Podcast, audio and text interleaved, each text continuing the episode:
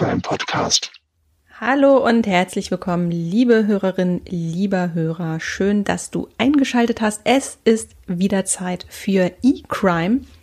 Und in dem Sinne herzlich willkommen bei Mein The Tech. Wir sitzen hier wieder in unserem kleinen, feinen Podcast-Studio und wir, das sind in dem Fall Katrin und Isa. Und wir haben heute wieder einen spannenden Fall dabei und Katrin weiß nicht, wie es dir gegangen ist bei der Recherche. Ähm, der hat schon so ein bisschen, der hat ganz schön wehgetan, der Fall, finde ich. Ja, bei dem Thema Cybermobbing, was wir uns ja ausgesucht haben für diesen, für diese Folge, ähm, war es ja klar, dass das kein angenehmer Fall sein wird. Mhm. Aber zwischenzeitlich fühlte sich das echt an wie so ein Schlag in die Magengrube. das ist eine richtig gute Beschreibung, weil ähm, ich will noch nicht zu viel vorwegnehmen, aber es wird ein Punkt in dieser in diesem ganzen Fall geben. Es wird einen Punkt in der Geschichte geben, wo es eine so brutale Wendung geben, geben wird. Ähm, das ist so dieser Moment, man liest es und denkt sich erstmal so, nee, nee, diese Wahrheit möchte ich jetzt nicht akzeptieren. Ja, es kann einfach nicht so sein. Es kann, es darf einfach nicht so sein und es ist aber leider erwiesen, dass es so war.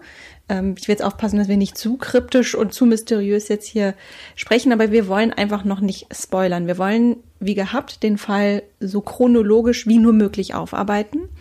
Und ähm, dafür ist es erstmal wichtig, diesen Fall erstmal grob zu erfassen und dafür haben wir eine Fallbeschreibung vorbereitet und die kommt jetzt. Streit, zugeschlagene Türen, Tränen und Geschrei. Am Abend des 16. Oktober 2006 ist die Stimmung im Hause Meyer mächtig aufgeheizt. Im Mittelpunkt die damals 13-jährige Megan, emotional verletzt, verzweifelt und verwirrt. Eine bitterböse Nachricht ihrer Online-Bekanntschaft Josh hat sie wenige Stunden zuvor völlig aus dem Konzept gebracht. Megan ist zutiefst erschüttert. Bisher führten sie und Josh eine harmonische Online-Freundschaft, geprägt von netten Worten, Komplimenten und ja auch Flirtereien. Als Megan Josh übers Internet kennenlernt, liegen harte Zeiten hinter dem Teenager. Über Monate wurde das Mädchen aus Missouri an seiner Schule durch Mobbing systematisch fertig gemacht. Das Bittere dabei, die Mädchen, die sie permanent piesacken, waren einmal ihre Freundinnen. Dazu kommen noch psychische Probleme, ADHS und pubertätsbedingte Gewichtsschwankungen. Um Megan aus der Schusslinie ihrer Mitschülerinnen zu holen, melden ihre Eltern sie an einer neuen Schule an. Und der Plan geht auf. Megan geht es besser und auch mit ihren neuen Mitschülern kommt sie gut klar. Etwa zur gleichen Zeit legt sie sich mit Erlaubnis ihrer Eltern einen Account beim Social Network MySpace zu, wo sie bald einen Jungen kennenlernt, den 16-jährigen Josh Evans. Er sei neu in der Stadt und suche nette Kontakte, schreibt er ihr. Binnen weniger Wochen entsteht ein enges Band zwischen den beiden. Doch irgendwann reicht Megan der bloße Online-Austausch nicht. Sie möchte einmal mit Josh telefonieren und ihn richtig kennenlernen. Doch dazu kommt es nicht denn Josh kündigt ihr vorher die Freundschaft. Er habe herausgefunden, dass sie keine nette Person sei und andere schlecht behandeln würde. Sowas missbillige er, schreibt er unmissverständlich. Seine letzte Mail beendet er mit den Worten Ohne dich wäre die Welt ein besserer Ort. Flankiert wird das Ganze von fiesen Nachrichten anderer MySpace-User, die einen ähnlichen Ton anschlagen. Das ist zu viel für das psychisch labile Mädchen. Sie bricht zusammen. Obendrein kommt es auch noch zum Streit mit ihrer Mutter Tina, die den Vorfall in Megans Augen herunterspielt, sich nicht auf ihre Seite schlägt. Megan fühlt sich von allen im Stich gelassen, verschanzt sich in ihrem Zimmer. Gegen Abend bereiten ihre Eltern gerade das Essen zu, als Tina Meyer plötzlich innehält und aus einem inneren Gefühl heraus beschließt, nach ihrer Tochter zu sehen. Als sie die Tür zu ihrem Zimmer öffnet, trifft sie der Schlag. Megan hat sich in ihrem Kleiderschrank erhängt. Sofort rufen ihre Eltern den Notarzt. Im Krankenhaus kämpfen Ärzte und Pfleger um ihr Leben. Doch es nützt alles nichts. Am Folgetag wird Megan für tot erklärt, drei Wochen vor ihrem 14. Geburtstag. Für Familie Meyer, zu der auch Megans jüngere Schwester Allison gehört, bricht eine Welt zusammen. Sie müssen neben einer tiefsitzenden Trauer nun auch mit Selbstvorwürfen leben und mit vielen offenen Fragen. Und tatsächlich, einige Wochen später erhalten sie Antworten, und die haben es in sich. Ja, ähm, ein spannender Fall. Aber lass uns doch erstmal noch mal ein paar Schritte zurückgehen. Ich möchte, dass wir erstmal so ein bisschen über diese Person Megan Meyer sprechen. Megan ist ein Teenager, ich möchte sogar fast behaupten, ein ja, ein nahezu normaler Teenager mit Problemen, die jedes heranwachsende Mädchen früher oder später irgendwann mal hat. Sie lebt in einer, ja, wahrscheinlich typisch amerikanischen Vorstadtsiedlung. Die Familienverhältnisse sind so, ja, so American Dream mäßig fast schon. Die Eltern haben sich sehr jung kennengelernt, jung geheiratet, das äh, Liebesglück gekrönt mit zwei Töchtern, die sehr kurz nacheinander geboren sind. Erstmal Megan und dann ihre Schwester Allison. Ähm, also nach außen betrachtet ist eigentlich alles schön, alles gut. Aber. Ich stelle mir das so vor wie in so einem in so einer amerikanischen Fernsehserie. Ja, mit genau. so kleinen Einzelhäusern, genau. Doppelgarage, genau. Einfahrt. Genau, wenn man so das Bild einer typischen, glücklichen amerikanischen Familie zeichnen möchte, dann wäre das eine ideale Vorlage gewesen. Es gibt aber ein großes Aber, äh, gerade bei Megan. Und das hat damit zu tun, dass sie eben, ja, dass sie nach außen hin wie ein normales Mädchen scheint, aber wir wissen, hinter der Fassade sah es ja ganz anders aus. Ja, sie hatte verschiedene Krankheiten, ähm, ADHS, Depressionen. Sie hat auch äh, starke Medikamente dafür bekommen, obwohl sie ja noch so jung war. Mhm, genau. Sie hat äh, auch wie soll man das sagen? Also sie hat Medikamente genommen, die, die durchaus Depressionen fördern können und um dem entgegenzuwirken, gab es halt obendrein eben noch ein paar Stimmungsaufheller. Ja. So, also so ein, so ein richtiger schöner Cocktail, ähm, den man eigentlich eher so bei Erwachsenen findet. Ja. Und ja. mit den normalen Problemen, die man sowieso schon als Heranwachsender hat, das noch obendrauf, das hat's nicht einfach gemacht. Mhm.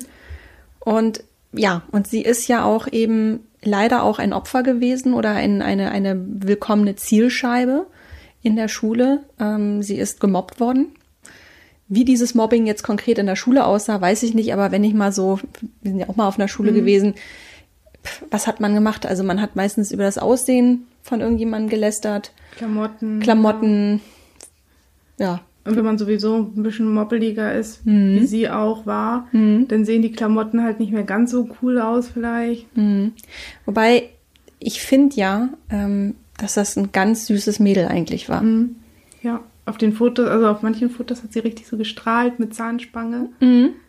Ja, es gab auch Bilder, wo man sich auch so richtig vorstellen konnte, wie sie mal später aussehen würde. Und ich bin ziemlich sicher, sie wäre eine extrem hübsche Frau geworden. So, also sie hatte ja schon eine gewisse Ausstrahlung. Ja. Jetzt die paar Pfunde mehr oder weniger, ist ja eigentlich auch egal.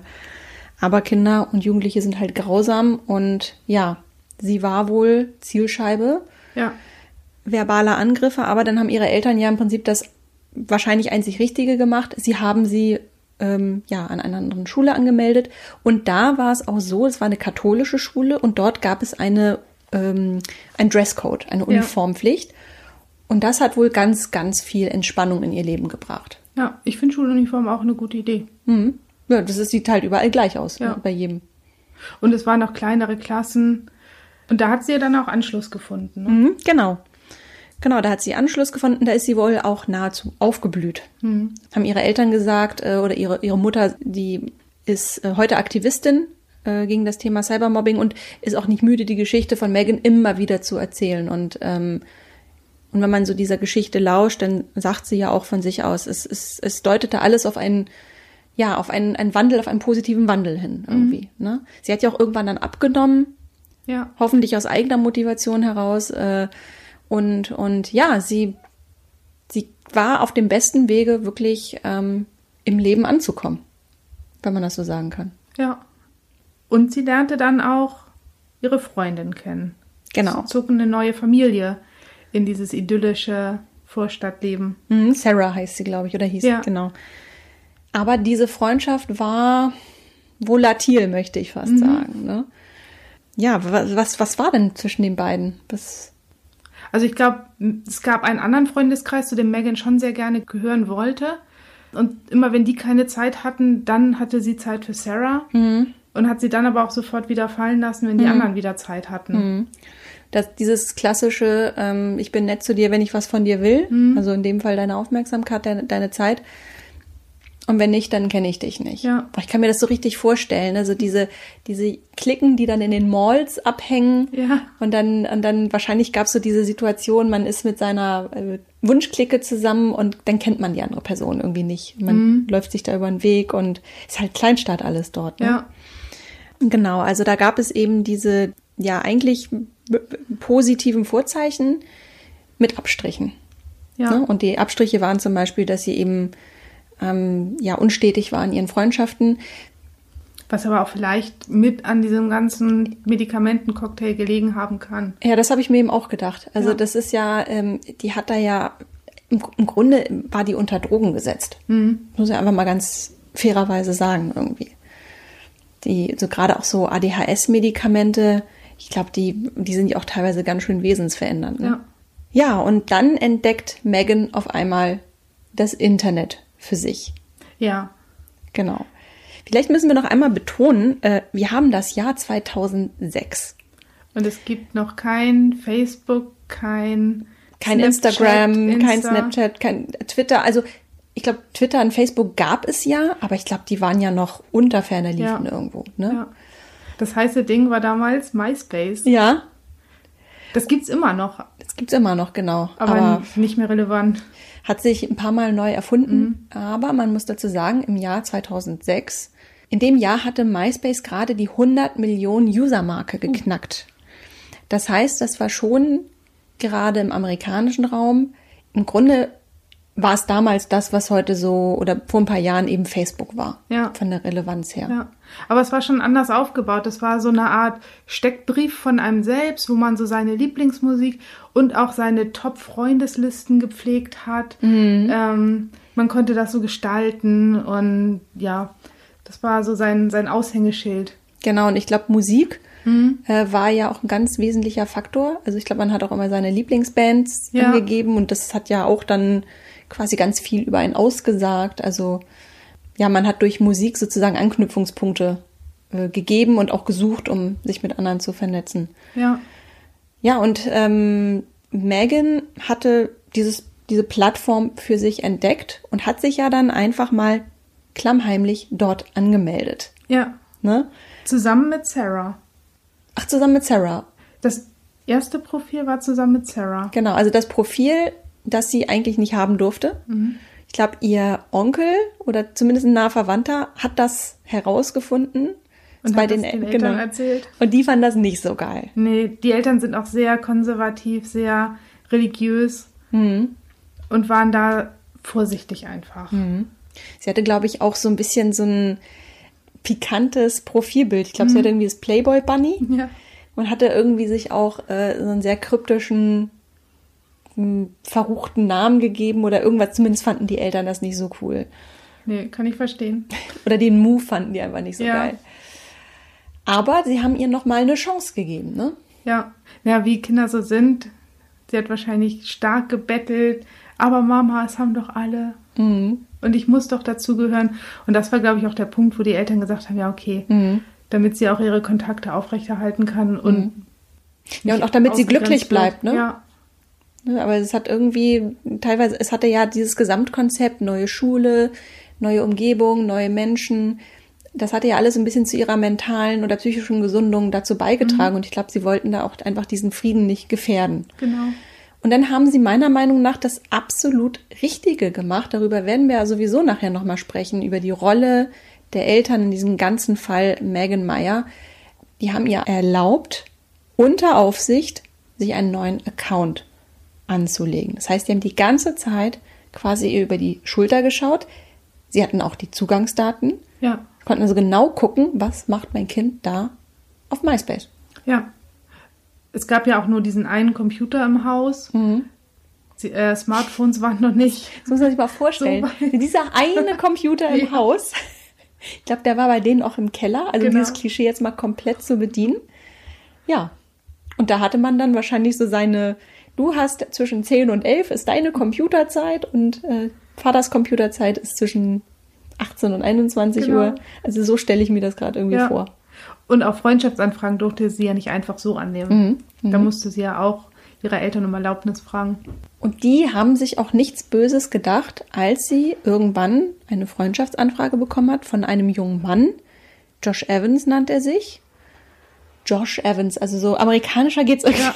auch nicht smarter Typ, paar Jahre älter als sie. Ich glaube, sie war zu dem Zeitpunkt 13. Ja, fast 14. Und er war irgendwie 16. Ein ganz, äh, ganz netter Typ, der sich als frisch zugezogener zu erkennen gegeben hat und äh, ihr eine Freundschaftsanfrage geschickt hat. Nicht umgekehrt. Mhm. Das ist wichtig in dem Kontext. Ja. Er hat sie gefunden, sozusagen. Ja, und das passte auch so perfekt zu ihr. Hm. Wie meinst du das? Ähm, es gab so einen Bereich auf MySpace, wo man Fragen beantworten konnte über sich selbst, um Mhm. ähm, halt diesen Steckbrief von sich selbst zu, zu komplettieren. Und die Fragen, die auf seiner Seite waren, waren zum Beispiel, ähm, was ist dein größter Traum? Und das war, eine Freundin zu haben. Und dass er auf braunhaarige Mädchen steht. Und das Aussehen ist ihm egal. Und es war wie, ja, es war einfach das perfekte Match für sie. Ich glaube, äh, sie, gut, sie ist auch noch wahnsinnig jung zu dem Zeitpunkt. Ne? Das ist so dieses Alter, da fängt man an, so Jungs für sich zu entdecken oder das andere Geschlecht. Ich glaube, sie hat auch noch gar keinen Freund gehabt. Nee. Ne? Also sie war total empfänglich natürlich für solche lieben Worte natürlich Ja. irgendwie. Ne? Und die haben ja relativ schnell einen sehr intensiven Kontakt aufgebaut. Das ist ja in dem Alter auch echt das Wichtigste, Anschluss zu haben, gemocht zu werden, von der Peer Group akzeptiert zu werden. Ja, und es ist völlig egal, ob das jetzt 2006 oder 2020 oder 1995 ist. Ähm, es gibt bestimmte Phasen im Leben, da wiederholt es sich halt Ja. immer. Ne? Und gerade wenn man natürlich so unsicher ist wie sie, ich glaube, tief in ihrem Innern war sie ja ein sehr, sehr verletzliches, verletztes Kind wahrscheinlich, Hm. sehr unsicher. Und natürlich, das war Musik in ihren Ohren. Ja. Aber natürlich, die haben sich über Wochen geschrieben. Irgendwann hat sich Megan natürlich gedacht, ja, der ist jetzt hier frisch zugezogen, der ist hier in meiner Nähe, ich erfülle alle Kriterien. Der nächste Schritt wäre natürlich, dass man sich doch mal trifft. Ja, das wollte er aber nicht. Er hatte immer irgendwelche Ausreden gefunden. Mhm. Und sie wollte auch gern seine Telefonnummer. Hm. Aber das wollte er auch nicht. Na, Er hat ja gesagt, er hat kein Telefon. Ja. Was ich sogar für 2006 schon ein bisschen, Ja, bisschen fragwürdig finde. Also er hat sich natürlich in Ausreden versteckt, wollte sich irgendwie offenbar nicht mit ihr treffen. Gut, wird ja vielleicht seine Gründe gehabt haben. Wir wissen natürlich, welche Gründe, aber Ja. wir wollen jetzt noch nicht so viel vorwegnehmen. Ähm, ich glaube, es gab ja auch zwischendurch einen Fall ähm, oder einen kleinen Vorfall in der Kommunikation, wo auch Megans Mutter einmal äh, dann auch mal ein bisschen reagiert hat. Er hat ihr wohl was geschrieben, was so eindeutig zweideutig war ja, ne? Wo man sich schon so fragen konnte, hm, war das jetzt gerade irgendwie, ist hier gerade eine Grenze überschritten worden oder nicht? In den Augen der Mutter war es das. Und dann hat sie sich ein Herz genommen und ihm gesagt, hör zu, ich glaube, das ist, du bist zu alt für meine Tochter. Ich glaube, das, das passt nicht. Aber die Kommunikation ging weiter. sie ist doch auch sogar zur Polizei gegangen und hat mal Genau. nachgefragt, äh, ob es diesen Josh Evans gibt und ob die irgendwas über ihn wissen, über die Familie wissen. Aber sie kam natürlich noch nicht so weit, weil ähm, es gab es gab ja keinen Vorfall irgendwie. Ich glaube, das Einzige, was sie erwirken konnte, war ein Blick ins Melderegister und da war er nicht auffindbar. Es wäre natürlich jetzt der Moment gewesen, wo man als Mutter natürlich direkt die Reißleine hätte ziehen können. Ich habe jetzt mal folgende Vermutung. Frisch zugezogen, vielleicht noch nicht umgemeldet. Vielleicht ist das irgendwie so ein ja, Gedankengang, den, den man dann hatte, irgendwie, dass Ja. sie da noch nicht, nicht endgültig äh, verboten hat. Ja, Es ging ja weiter. ja. In der Aber. Megan fand das natürlich uncool. Dass die Natürlich das fand ich, wie würdest du das denn finden? Nicht cool. Aber Eltern sind ja nie cool. Was? Wir, wir sind doch anders. Das stimmt. Wir sind doch coole Mütter. Ähm, ja, und dann wendet sich das Blatt von einem Tag auf den anderen. Und hier gibt es auch eine sehr, sehr interessante Chronologie der Ereignisse, die wir jetzt mal versuchen aufzuarbeiten. 16. Oktober 2006, ganz normaler Tag. Megan geht zur Schule. Und ähm, ist ja kurz vor ihrem 14. Geburtstag. Sie äh, verteilt Einladungskarten, also sie plant offenbar eine Party. Ja, und am Nachmittag kommt sie irgendwann nach Hause. Sie sieht auch ihre Mutter noch mal ganz kurz, aber die hat es sehr eilig an dem Tag, weil die jüngere Schwester einen Termin beim Kieferorthopäden hat. Ja, was macht Megan? Geht direkt zum äh, Familien-PC, loggt sich ein, wahrscheinlich in freudiger Erwartung an äh, einer Nachricht von Josh. Ja, und was sie dann zu sehen bekommt, ähm, das zieht ihr ja den Boden unter den Füßen weg. Da ist nämlich keine Nachricht von Josh, noch nicht, die kommt ein bisschen später. Sie hat aber andere Nachrichten. Und das ist, äh, ja, das reinste Cybermobbing. Also Beschimpfungen, Schuldzuweisungen übelster Art, die sie plötzlich da in ihrem Postfach hat. Ja, und sie ist total verzweifelt. Mhm. Sie weint ganz doll, ruft ihre Mutter an und sagt, Mama, Mama, hier passiert irgendwas. Ich, ähm, mhm. alle schreiben mir böse Nachrichten, alle sind gegen mich. Mhm. Und irgendwann mischt sich unter diese Salve an Beschimpfung auch eine Nachricht von Josh. Der meldet sich dann auch. Ja, und dann, das, was er schreibt, ist natürlich hardcore. Er reiht sich ein in diese Beschimpfung, in diese wirklich übelsten Nachrichten und äh, ja, unterstellt ihr, sie sei ein schlechter Mensch, er hätte gehört, dass sie schlecht über andere reden würde und unter diesen Voraussetzungen würde er ihr die Freundschaft kündigen. Ja, und sie versucht noch ganz verzweifelt, ihn zu erreichen, ähm, ihn, ihn zu fragen, was er denn damit meint, was denn los sei. Und nachdem nichts kommt, hm. fängt sie, glaube ich, auch an, ihn zu beschimpfen. Also die Situation kocht total hoch und der traurige Höhepunkt ist, dass er ihr schreibt, die Welt wäre ohne dich ein besserer Ort. Ja. Also. Das ist hart. Das ist richtig hart. Zusätzlich zu den ganzen anderen Beleidigungen von mhm. ihren Bekannten, von mhm. Unbekannten wahrscheinlich auch, von. Mhm. Aber überleg mal, ne? Sie, sie geht noch super gut motiviert morgens in die Schule, verteilt Einladungskarten, also ist richtig gut drauf und dann sowas. Ja. Ja. Bitter. Naja, jedenfalls, ähm, es kommt zum Streit äh, mit ihrer Mutter vor allem. Wir wissen von dem Vater, dass er, ähm, das ist ein Schichtarbeiter, der hat zu dem Zeitpunkt, der hat sich irgendwie hingelegt. Der konnte sie jetzt nicht trösten, der war irgendwie nicht ansprechbar. Ähm, sie hält Kontakt zu ihrer Mutter per Telefon und äh, ja, was macht eine Mutter in dem Fall? Sie sagt, lock dich aus, hör nicht auf die anderen. Ja. Genau. Und sie regt sich aber auch auf, dass Megan mhm. die anderen beschimpft und zurückfeuert. Ja, und vor allem regt sie sich auf, weil sie ihrer Anweisung nicht gefolgt ist, den äh, Computer auszuschalten. Ja. Ne, sie hat, glaube ich, mehrfach gesagt, lock dich verdammt nochmal aus. Wir reden darüber, wenn ich zu Hause bin. Ja. Hätte ich wahrscheinlich genauso Absolut, gemacht. Ja, klar. Bleibt ja auch nichts anderes übrig. Ja. Aber irgendwie kann ich auch Megan verstehen. Also wenn ich in dieser Situation wäre, ich könnte, glaube ich, nicht einfach. Das ist ja wie ein Unfall. Du musst ja. hingucken. Ja, die sitzt da mit einem schwerst gebrochenen Herz. Mhm. In dem Alter tut's richtig weh. Ja. Und der einzige Mensch, der dich wirklich mag, mhm. mag dich plötzlich nicht mehr. Ja, und sagt dann sowas, sowas echt Hartes. Also es ist wirklich hart. Die Welt wäre ohne dich ein besserer Ort. Wir wissen, was die verdeckte Botschaft ist. Töte dich. Ja. Oder entferne dich. Na, jedenfalls irgendwann, also der Abend ist natürlich gelaufen. Jetzt mal ganz milde ausgedrückt. Und ähm, irgendwann kommt die Mutter auch nach Hause und ich glaube, ähm, dann geht's erst richtig los, ne? Ja. Also dann ist äh, die Stimmung ist einfach im Keller. Es wird angeschrien, Schuldzuweisungen. Wir haben es ja auch in der Fallbeschreibung gehört. Die, die Emotionen kochen hoch und es mündet darin, äh, dass Megan einfach irgendwann auf ihr Zimmer geht, die Tür zuknallt, Tür zuknallt und dann erstmal ja für sich ist. Ja.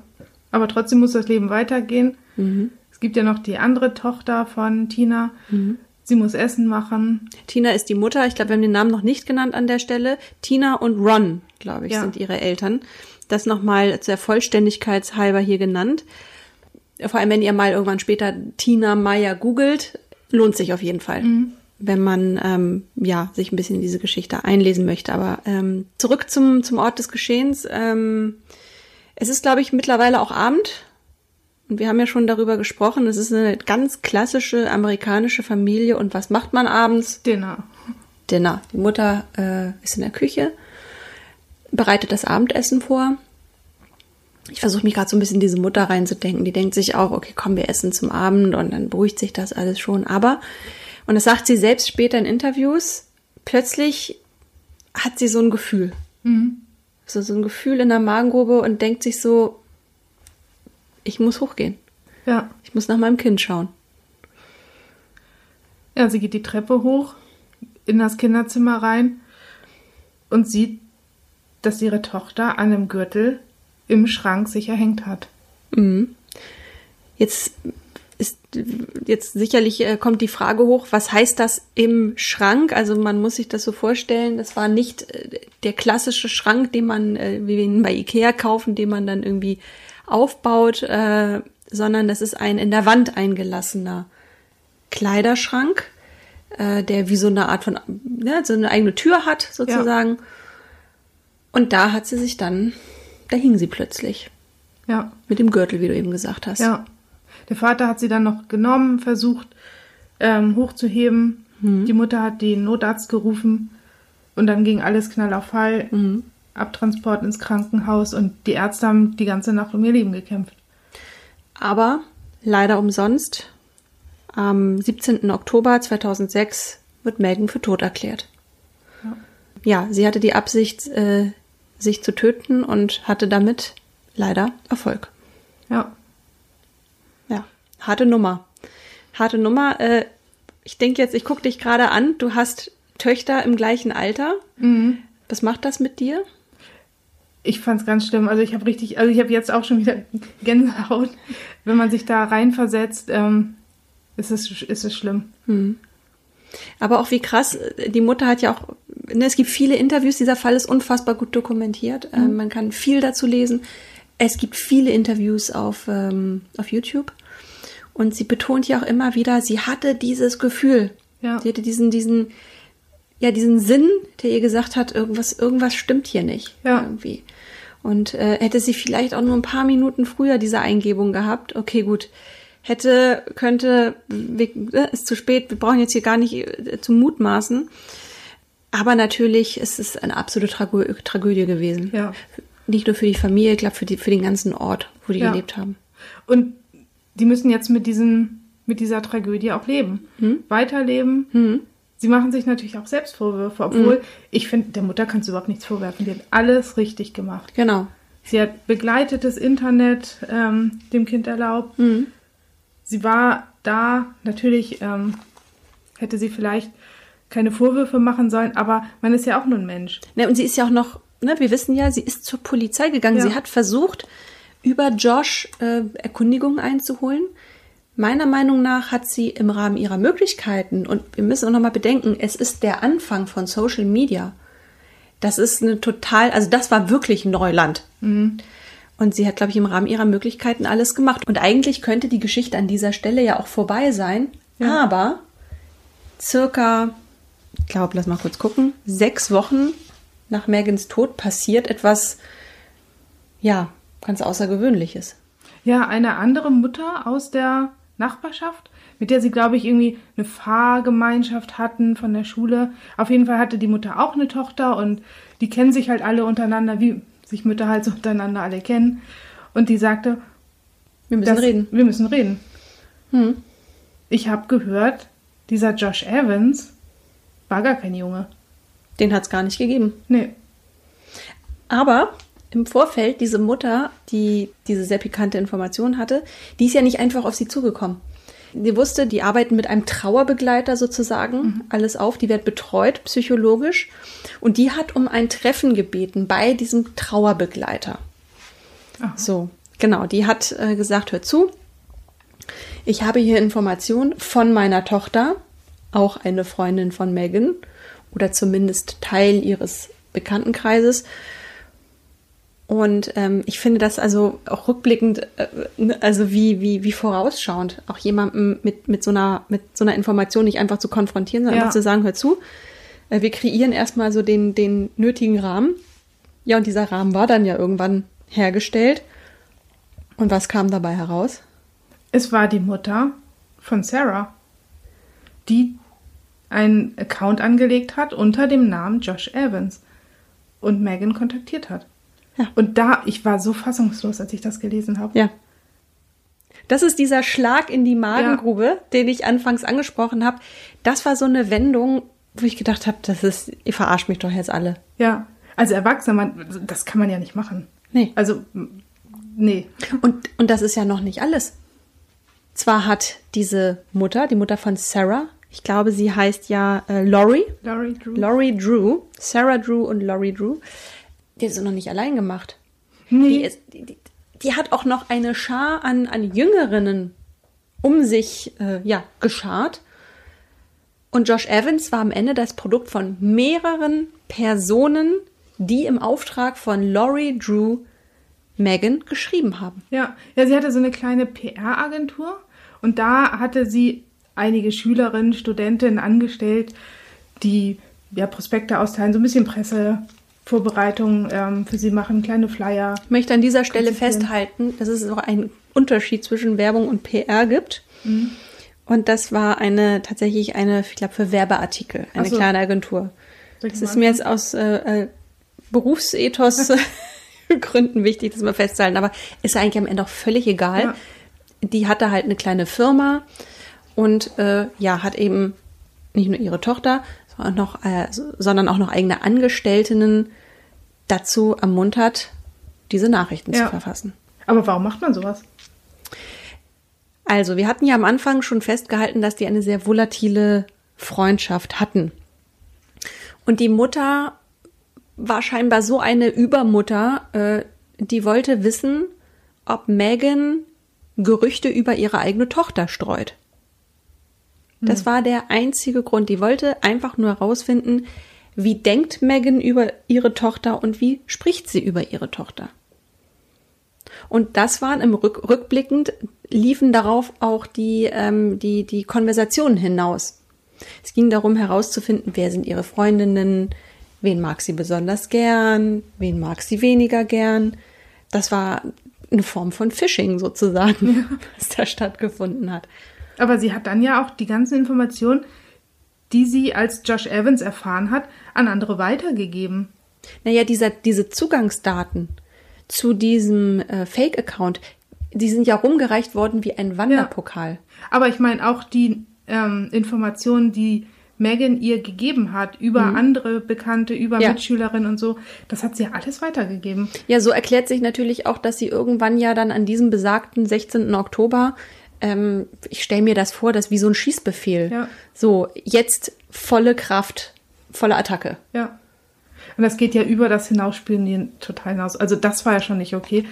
Aber das ist so weit unterste Schublade. Also mir fehlten echt die Worte, als ich das gelesen hatte.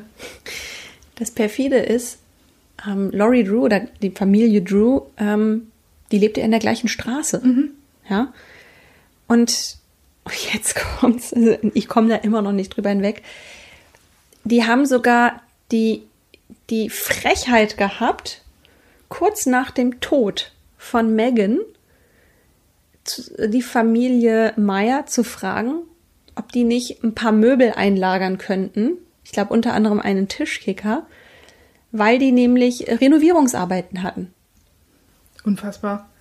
Und was hat, und dann jetzt, also ich meine, so traurig die Geschichte ist, jetzt kommt ein Move, wo ich einfach nur sagen würde, geiler Move. Die Eltern, als sie das erfahren haben, ähm, haben diesen Tischkicker genommen, ihn zerschlagen und den einfach in den Vorgarten geworfen. Und dann haben die den noch was an die Wand gesprüht. Es war nämlich Weihnachten. Frohe Weihnachten.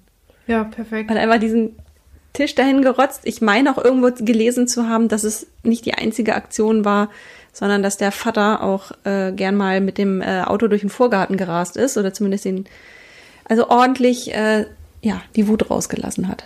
Muss man auch, finde ich. Also ich kann das total verstehen. Ja, ich auch. Ich würde es genauso machen. Und dann haben sie die auch angezeigt. Und dann haben sie die auch angezeigt und dann ist, glaube ich, auch sogar inzwischen das FBI tätig geworden. Ja. Und da konnte das ja dann bestätigt werden, anhand der IP-Adressen, dass die Nachrichten wirklich von dieser Familie kamen. Äh, mal ein ganz kurzer Deep Dive, so in das ganze Thema Forensik, äh, IT-Forensik. Ähm, du hast eben gesagt, die haben dann versucht, anhand der IP-Adresse äh, quasi äh, diese Theorie zu belegen. Ja. Wie kann ich mir das vorstellen? Also wie kann man eine IP-Adresse nachverfolgen?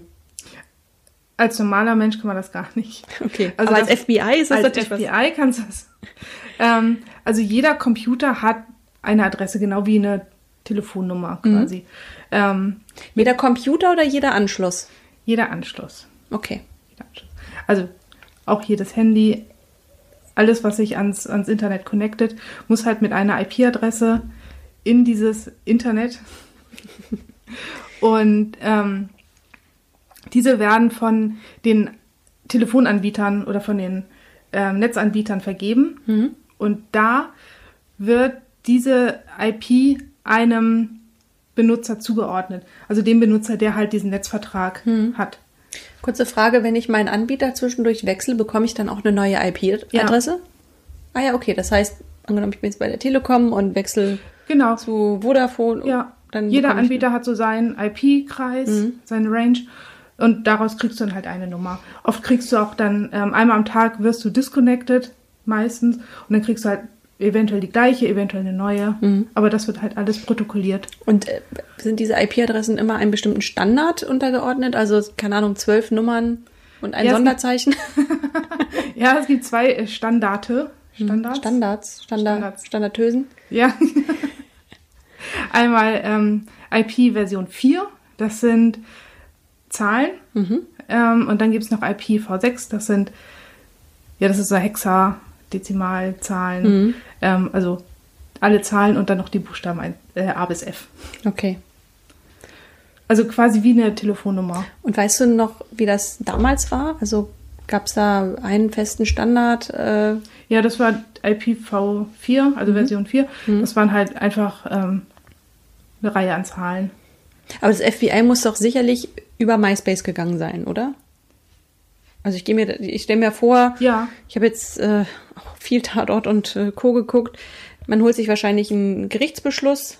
Genau, und dann kann man bei MySpace in den ähm, Logdateien sehen, ähm, welcher Benutzer hatte welche IP-Adresse. Und mit dieser IP-Adresse gehst du dann, ähm, anhand der IP-Adresse kannst du schon mal ungefähr sehen, welcher Netzanbieter ist das, AT&T oder was weiß ich, was es in Amerika noch gibt, und ähm, fragst danach, welcher Benutzer hatte zu dieser Zeit diese IP-Adresse. Und dann können die dir sagen, welcher Anschluss das war. Und dann ist es ja auch völlig egal, dass ja bei MySpace zu dem Zeitpunkt keine Klarnamenpflicht bestand. Nee. Du konntest dich auch Schnecke 123 nennen. Genau. Ähm, das geht ja bei Facebook zum Beispiel nicht. Aber Facebook überprüft ja auch nicht, ob du wirklich Martina Musterfrau heißt. Ja, Du musst halt nur dieses Feld ausfüllen, Vor- und Nachname, aber das war bei MySpace überhaupt nicht relevant. nee, Du konntest dir da dich benennen, wie du wolltest. ja, So, und MySpace war auch eigentlich laut AGB für unter 16-Jährige, glaube ich, nicht erlaubt. nee, aber haben es auch nicht kontrolliert. Ja. Und da fühlte sich ja auch Megans Mutter so ein bisschen im Recht, dass sie gesagt hat, okay, gut, wenn ich es begleite, dann wird es ja vielleicht okay sein. Ähm, ich glaube, sie ist ja auch dafür nachher nicht geahndet worden. Nee. Das können wir schon mal sagen. Und jetzt kommt's aber. Diese Familie war so in Rage, äh, wir haben es ja auch gerade gehört, was für nette Racheaktionen die sich überlegt haben. Das FBI ist ja damals auf die Familie zugegangen und hat um maximale Kooperation gebeten und Ja. das bedeutet, bitte haltet euch bedeckt. Ja, weil wir noch in der Recherche sind, in der Fahndung. Aber daran haben die nicht gedacht. Nee. Mit keiner, darauf hatten die einfach keinen Bock. Ja, Was haben die gemacht? sie haben den lokalen Zeitungsreporter kontaktiert, weil der auch gerade über Cybermobbing gespr- äh, geschrieben hatte und ähm, haben ihre Geschichte ihm erzählt. Genau, und das ging sogar so weit, dass irgendwann Good Morning America Ja. darauf aufmerksam geworden ist. Also, ne, was mit dem Lokalreporter äh, anfing, hat dann richtig weite Kreise nach sich gezogen. Ja. Das ist ein absoluter Medienhype damals gewesen. Und auch der Name Laurie Drew wurde ziemlich schnell veröffentlicht. Ja. Und jetzt muss ich dir mal vorstellen, ne? Wir sind, ne, wir haben es ja eingang versucht zu beschreiben, wir sind in einem klassischen Vorort-Idyll. Jeder kennt jeden und die Eltern, ich muss mal vorstellen, das FBI sagt dir, bitte haltet euch bedeckt und die droppen bei jeder Gelegenheit ihre Geschichte Ja, und dadurch auch die Namen. ja, Ja, und was danach folgte, liegt ja auf der Hand. ja. Ein Spießrutenlauf für die Familie Drew. Ja. Das ging, ich habe gelesen oder ich glaube in einem anderen Podcast gehört, das ging so weit, also diese Wut, die ging so weit, dass die Mutter von Megan Meyer sich richtig auf die Pirsch äh, gelegt hat. Und äh, also offenbar hat Laurie Drew, äh, äh, war auch für Vertrieb wahrscheinlich für ihre Firma zuständig, die ist richtig ins Einkaufszentrum gegangen, ist in die Läden gegangen und hat dort, hat dort Kunden akquiriert. Mhm. Und immer wenn sie aus einem Laden rausgegangen ist, ist sie rein und hat denen erstmal die Wahrheit erzählt. Ja. Und ich glaube, die haben den Laden noch irgendwann, also ihre Agentur irgendwann dicht gemacht. Genau. Die haben die richtig gejagt. Medial und auch mit den eigenen Mitteln. Ja, und das verselbstständigte sich ja auch. Im Internet gab es dann auch verschiedene Laurie Drew Hate-Gruppen. Und auf Rotten Neighbors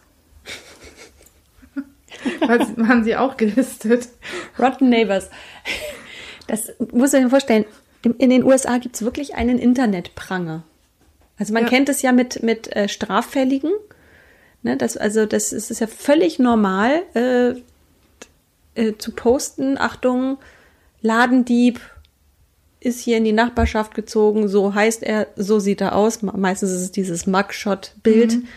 von der Polizei und das gibt es auch für, Na für Nachbarn. Ist doch super, dann weißt du gleich, wenn im Laden eingebrochen wird, das war mein Nachbar. Ja, Rotten Neighbors. ich habe neulich versucht, die Seite aufzurufen, äh, nicht erreichbar. Nee. Aber ich denke mal, es gibt es in verschiedenen Varianten. Ja, also, ähm, aber dabei ist es nicht geblieben. Irgendwann gab es natürlich auch, ich glaube, irgendwann haben sie natürlich eine, eine äh, Klage auch eingereicht äh, und versucht natürlich, ähm, ich glaube, sie wollten wirklich der Familie Drew, allem voran natürlich Laurie Drew, äh, anhängen, dass sie schuld am Suizid der Tochter ist. Ja. Und haben entsprechend auch eine Klage angestrebt. Ja, aber es war 2006. Und es gab noch mhm. gar nicht so viele Möglichkeiten, jemand deswegen anzuklagen. Ja. Cybermobbing, muss man mal festhalten, war damals was, was völlig Neues. Also man kannte das normale Mobbing, aber Cybermobbing komplett, also wirklich Neuland. Ja. Da gab's da gab's keine, es gab auch, ich glaube, das war ja am Ende dann auch ein Präzedenzfall. Genau. Ne? Um es vorwegzunehmen, sie ist mit dem Vorwurf, äh, sie ist mit dem, mit dem ursprünglichen Ansinnen nicht durchgekommen. Also das Gericht hat ihr nicht recht gegeben. Und Laurie Drew wurde nicht. Sie wurde, glaube ich, erstmal verurteilt und in zweiter Instanz wurde sie wieder freigesprochen, genau. tatsächlich irgendwie. Aber am Ende hat man sie doch dran bekommen. Und jetzt geht es so ein bisschen Richtung, ich muss irgendwie an El Capone denken, den man für seine eigentlichen Verbrechen nie dran gekriegt hat, aber am Ende wegen Steuerhinterziehung. Ja. Und tatsächlich, was bei El Capone die Steuerhinterziehung war, ist in dem Fall Drew Meyer, ja, das Missachten der AGB von MySpace gewesen. Genau, man darf sich nicht als jemand, der man nicht ist, anmelden. Hm, genau. Sie ist am Ende äh, dreifach, äh, ich glaube, äh, verurteilt worden, eben wegen äh, Missachtung der, der allgemeinen Geschäftsbedingungen. Mhm. Daran hingen auch sehr empfindliche Geldstrafen. Ist sie auch in den Knast gewandert? Das weiß ich gerade gar nicht. Ich auch nicht. Ich weiß nur, dass sie pro Verurteilung auf jeden Fall nochmal so ein Preisschild von 100.000 Dollar ja. dran hing. Also 300.000 Dollar. Also sie war in der ersten Instanz auf jeden Fall für, äh, hätte sie einen Aufenthalt im Knast genossen. Da ist sie eben, wie gesagt, dagegen vorgegangen und ich glaube, sie ist am Ende mit einer Geldstrafe rausgekommen. Ja. Aber einer sehr empfindlichen Geldstrafe, die sie wahrscheinlich bis heute abzahlt. Aber es gab auch Stimmen, die das nicht okay fanden, dass sie verurteilt wurde. Hm. Bei dem Fall finde ich es richtig, dass sie verurteilt wurde. Hm. Aber andererseits gibt es halt keine Klarnamenpflicht im Internet. Und ist es, finde ich, auch nicht richtig, darauf zu bestehen. Wie meinst du das? Also ich bin gegen eine Klarnamenpflicht. Weil man kann ja auch im, also man kann ja auch im normalen Leben einfach sagen, ich bin Lisi Müller. Ja, die Frage ist, was bringt diese Klarnamenpflicht? Eben. Also und wie willst du es beweisen? Also dann, dann musst du am Ende wirklich wie so ein Postident-Verfahren äh, müssen sich die Leute mit einem mit dem Perso legitimieren und dann wird es keiner machen. Genau. Das ist ganz einfach so. Hast du mal Postident-Verfahren übers Internet gemacht? Ja, es ist kein Spaß. Was ich bemerkenswert fand bei dem ganzen Fall, dass sag mal, dieses Thema Schuld und, und, und Verantwortung. Mhm. Wir hatten ja vorhin festgestellt, Josh Evans waren viele. Ja. Es war unter anderem Laurie Drew, wobei die ja immer, die hat ja wirklich versucht, sich da wirklich rauszuziehen. Mhm. Also sie hat wirklich die Schuld komplett an andere abgegeben, unter anderem an ihre Tochter. Ja. Die hat ja wirklich äh, sich hingestellt und über ihren Anwalt verlautbaren lassen, ja, ich habe den Account vielleicht angemeldet, aber danach habe ich nichts mehr damit zu tun gehabt. Die hat wirklich versucht, sich da rauszuziehen. Und ich finde das, also schäbig. Ja. Und unter anderem hat sie auch eine, eine, eine Angestellte, eine, ich würde mal sagen, mental sehr schwache Angestellte, da wirklich reingerissen, die aber, und das finde ich sehr bewundernswert, komplett die Verantwortung übernommen hat. Und es auch in einem Interview kundgetan hat.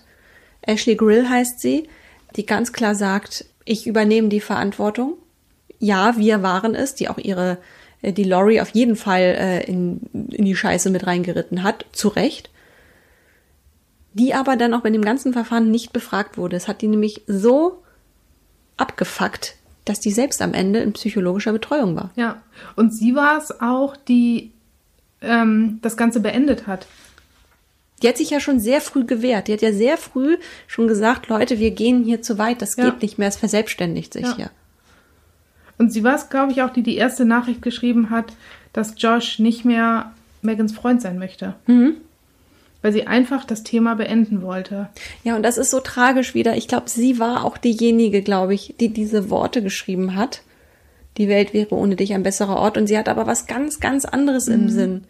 Sie wollte eigentlich nur, dass äh, Megan verärgert ist und ihm wiederum die Freundschaft kündigt. Ja. Dass sich das Blatt komplett wendet, das wollte sie gar nicht. Naja, aber wie ging es dann weiter? Ne? Also mit der Verurteilung von Laurie Drew und ihrer Tochter war es ja jetzt auch nicht so, dass es dieser Familie Meyer dann gut ging. Nee.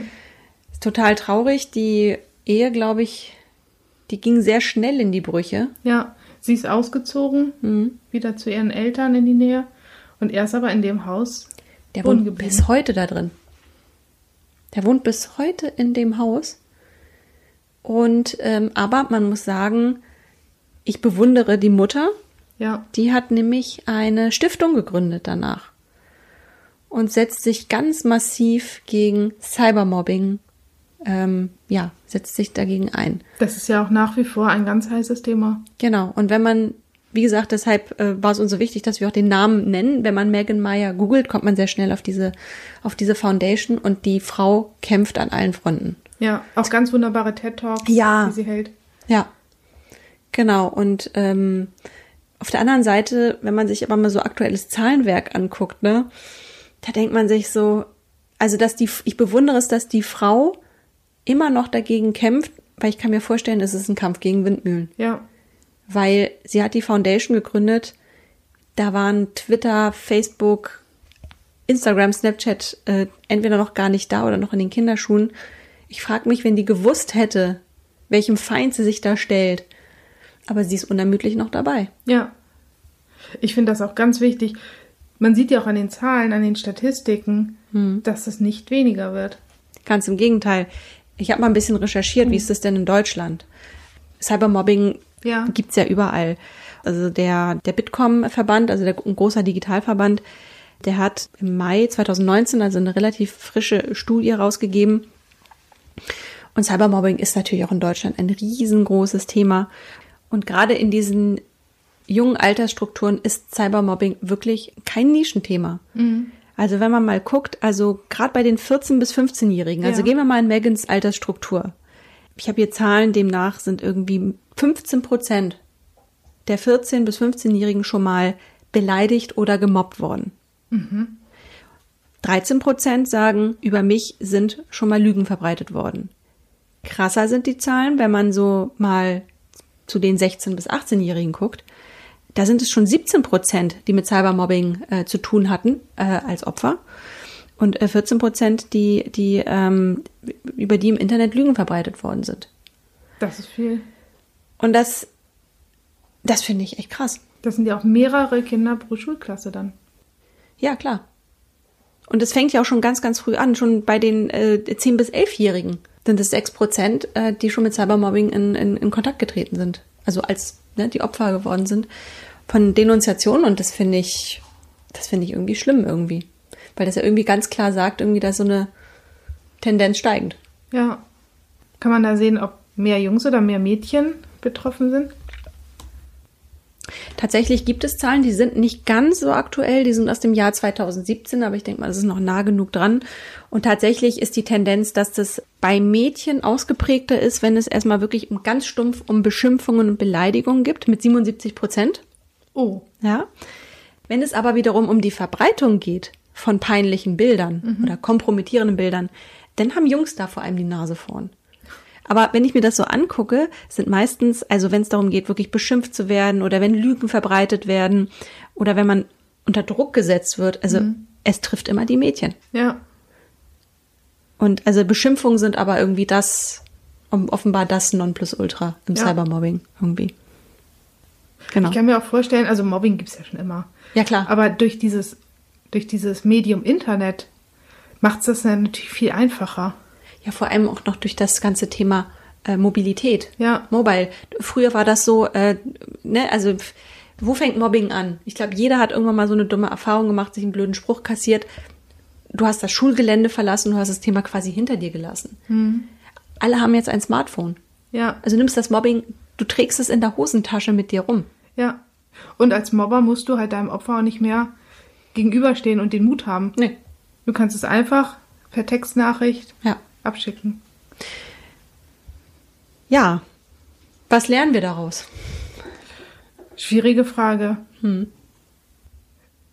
Also festzuhalten ist ja, Also Megan Meyers Mutter Ja. hat schon mal alles richtig gemacht. Genau, und das macht es so schwierig. Ja. Wenn sie jetzt ganz viel falsch gemacht hätte, dann könnten wir jetzt hier sitzen und sagen, okay, wir hätten es so und so und so gemacht, Ja. also komplett anders als sie. Aber sie hat es ja richtig gemacht. Und das macht es so schwer. Aber ich glaube, nichtsdestotrotz, ich glaube, das Wichtigste ist, man muss hinschauen. Man muss einfach gucken, mit den Kindern reden. Ich ähm, habe mal in so einem ähm, Elternabend teilgenommen, wo es um das Thema Medienkompetenz ging. Und auch wenn man das für den einen oder anderen vielleicht schwierig ist, aber bis zu einem bestimmten Alter wirklich in die Nachrichten gucken, Ja, in die Chats gucken, wirklich gucken, auch wenn die Kinder irgendwelche Spiele spielen. ja, So, aber ich glaube, Kommunikation ist einfach extrem wichtig und neutralisieren und relativieren irgendwie. ja. Aber es hat sich ja danach was geändert. Also Genau. es ist ja nicht umsonst passiert. Genau. Ich glaube, der Gesetzgeber hat dann reagiert und in den USA ist das ganz, ganz interessant. Ich habe es noch nicht ganz durchschaut, wie das Rechtssystem da funktioniert, aber dort können auch eigene, ähm, ich sag mal, Wahlkreise Verordnungen auf den Weg bringen, die Gesetzen gleichkommen und wo eben, ich denke mal, dass hier eher dann mit Bußgeldern äh, zu rechnen ist.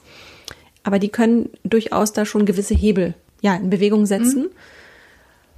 Und das hat sich danach tatsächlich geändert. Das Thema Cybermobbing ist ins Gesetz, ins amerikanische Gesetz reingekommen. Ja, Aber es musste erstmal was passieren, damit sich was ändert. Schade. ja, wirklich schade. Ja, das war's heute mit einem Fall, der uns auf jeden Fall ganz schön an die Nieren gegangen ist. Wir hören uns wieder in drei Wochen und ähm, vielleicht an dieser Stelle nochmal der Hinweis, wir sind jetzt auch auf Social Media. Uh, Und das war jetzt sehr leidenschaftlich. Wuh. Also man findet uns jetzt auch auf Instagram unter mindthetech.podcast und auf Twitter unter mindthetech. ja, wir freuen uns, wenn ihr auch zur nächsten Folge wieder dabei seid. Hm, Genau. Und bis dahin macht's gut und Bis bald. bis bald.